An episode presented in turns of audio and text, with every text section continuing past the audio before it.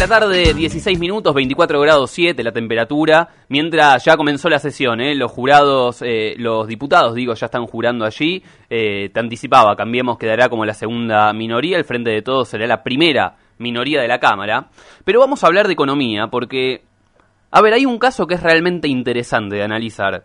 Em, en 1985 había una inflación de 500% en Israel, y en 2018 fue menor al 1%.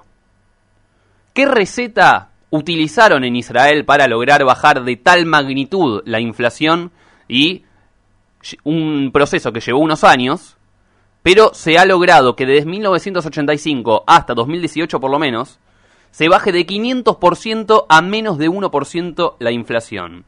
Los cambios institucionales fueron los más relevantes, según se dice, a nivel económico la receta fue bajar el déficit fiscal, y por lo menos en un primer momento depreciar la moneda en un 20% y congelar el tipo de cambio y los salarios.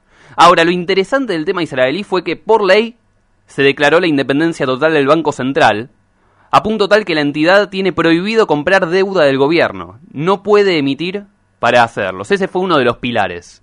Pero no voy a ser yo quien explique el caso israelí, sino eh, vamos a hablar y comienzan a desfilar las figuras por aquí por David a Diario. Está en línea Fabián Medina, economista. Fabi, ¿cómo estás? ¿Qué tal, Seba? ¿Cómo estás? Buenas tardes. Bien, a ver, la primera pregunta luego de analizar el caso israelí que se me viene a la cabeza es si es posible que en Argentina se repita la fórmula o se tome como ejemplo para lograr de una vez por todas bajar la inflación. Mira, si tengo que realizarlo punto por punto, deberíamos, ya tendríamos mitad del camino realizado. Pero vos acordate que en la década del 80 el mundo estaba en alrededor de 200, 250 300% de inflación.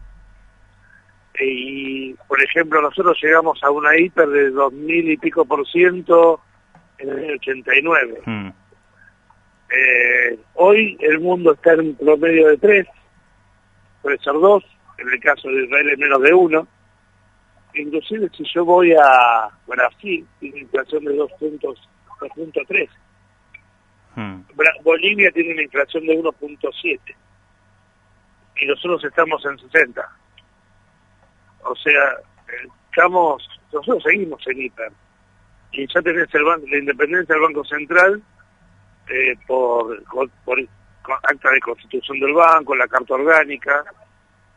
Eh, después que la realidad no se dé es otro tema, pero el tema pasa por respetar lo que hay y hacer las cosas como corresponde. Vos podés establecer que no, no una devaluación ni congelamiento de salarios, que sería, en el caso de los salarios y los precios, sería el equivalente al Consejo Económico y Social en un principio. Hmm. Pero si yo tengo que ver los niveles de producción, vos recordás que todavía siguen vigentes, incluso hoy en Israel, eh, por ahí estoy desactualizado un par de años, pero los kilos siguen, siguen vigentes. Mm. Eh, y, son formas de producción, por lo eh, como decía en Argentina Perón, el hombre debe producir por lo menos lo que consume. cuando vos producís de más de lo que consumís es cuando empezás a generar para afuera, ¿sí? Eh, en el caso de Argentina es, si nosotros queremos hacer ese esquema, nosotros tenemos que hacer que las pymes puedan producir y que puedan vender. Hoy el problema no es la economía en general, sino que las pymes no venden, y lo que venden es a mm. los supermercados, y los supermercados pagan no menos de 180 días. Entonces no hay nadie que con este nivel inflacionario tenga una espalda de 180 días para bancarse el cobro de un producto.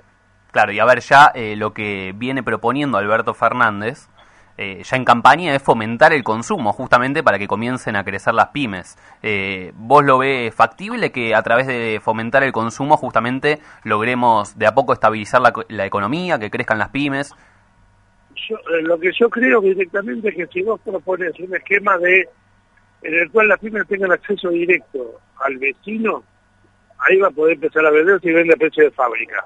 Hmm y ahí se va a empezar a nutrir de fondos propios de los vecinos en lugar de fondos propios de los supermercados. Ahí es donde vas a empezar a crecer. Obviamente tenés que regular los combustibles que están liberados y lo que son los servicios públicos. Hmm. porque si no vas a seguir con el mismo problema.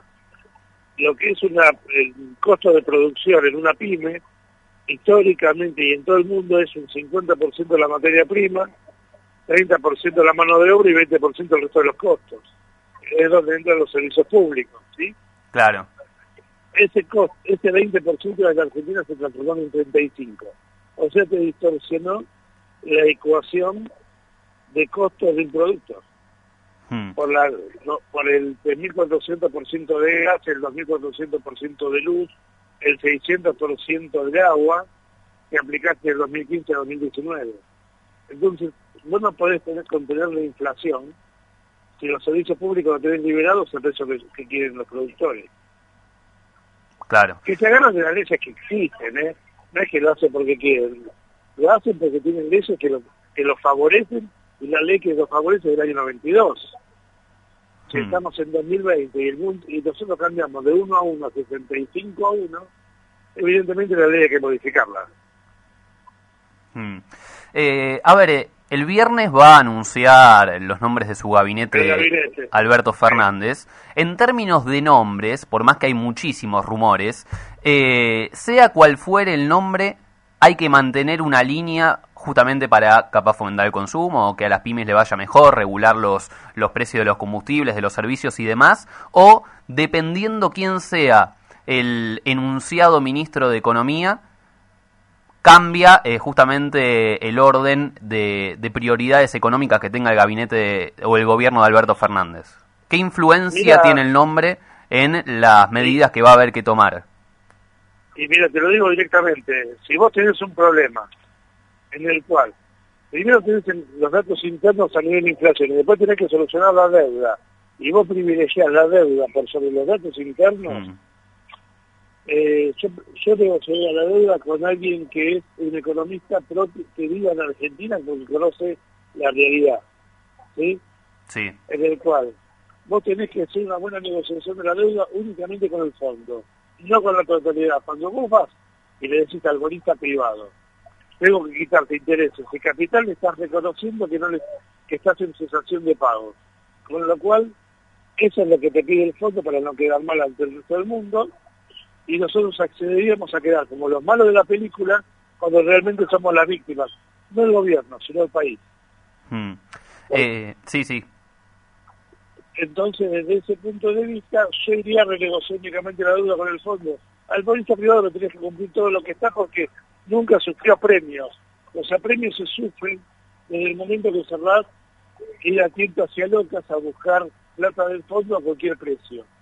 Y te pusieron que te prestaban 60 mil millones cuando te pueden prestar 10 por carta orgánica y que los primeros 35 los tenés que pagar en 2022. A ver, si yo tengo hoy, hoy tengo 11 mil millones de dólares líquidos, si tengo 46 mil millones de reservas, 47, ¿cómo te voy a pagar 35 en 2022? Mm. Claro. Ahora, Alberto Fernández dijo, eh, vamos a pagarle al Fondo Monetario cuando crezcamos. Esto puede generar... A ver, eh, puede generar cierta rispidez en el fondo, supongo que sí, pero más allá de eso, eh, a ver, el gobierno de Mauricio Macri capaz estuvo siguiendo o haciéndole, mejor dicho, escuchando bastante a las propuestas que le hacía el Fondo Monetario para con la economía argentina, justamente porque fue quien le otorgó el préstamo también. Ahora, esta, esta cuestión, claro, vos decís es un error y ahora te dejo que lo amplíes y lo profundices. Concluyo nada más.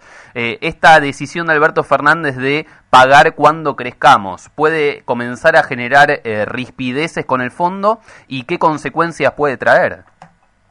Mira, el, el primer error fue entender que Mauricio Macri hizo lo que le pidió el fondo. Hmm. Mauricio Macri hizo lo que sabía que le iba a pedir el fondo en forma anticipada para que vía política le dieran seis semanas lo que correspondía. Hmm. ¿Sí? Primer, primer error de concepto, porque éramos los mejores alumnos del fondo sin haber estado en el fondo, ah, supuestamente. Por eso le dieron los 60 mil millones. Claro. Después, a ver, la rigidez la van a tener que, el fondo tiene que asumir que es tan corresponsable de la situación de Argentina hoy como el gobierno actual.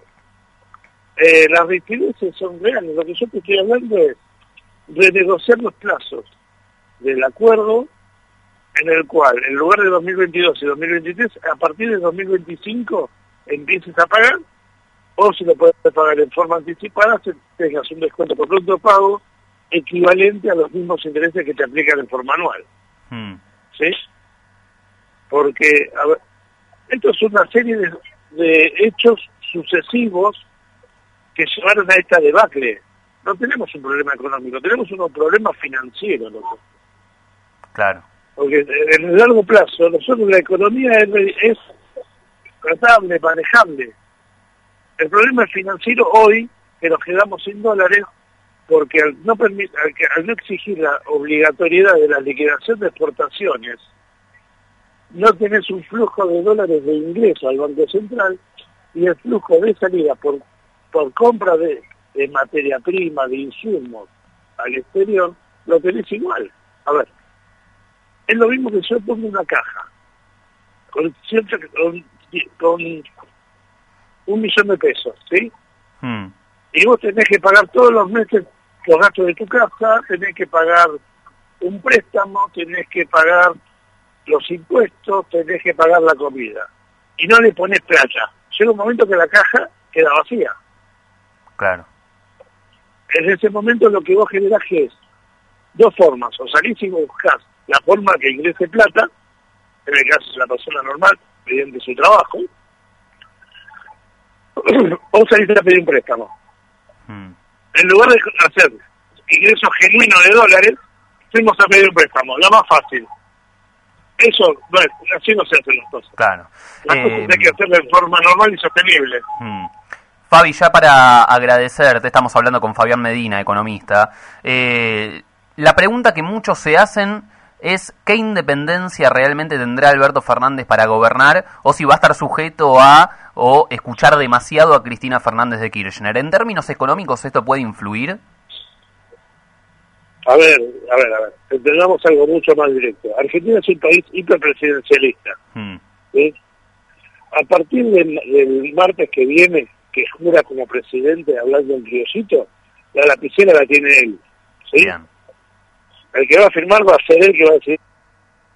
Es ilógico pensar que con, que con una expresidente durante ocho años, como dice, no sea, no sea persona de consulta. Hmm. Pero la decisión la, toma, la va a tomar Alberto, no me cabe la menor duda de eso. Bien. Fabián, muchas gracias por tu tiempo, ¿eh? un abrazo enorme. Un abrazo, Seba.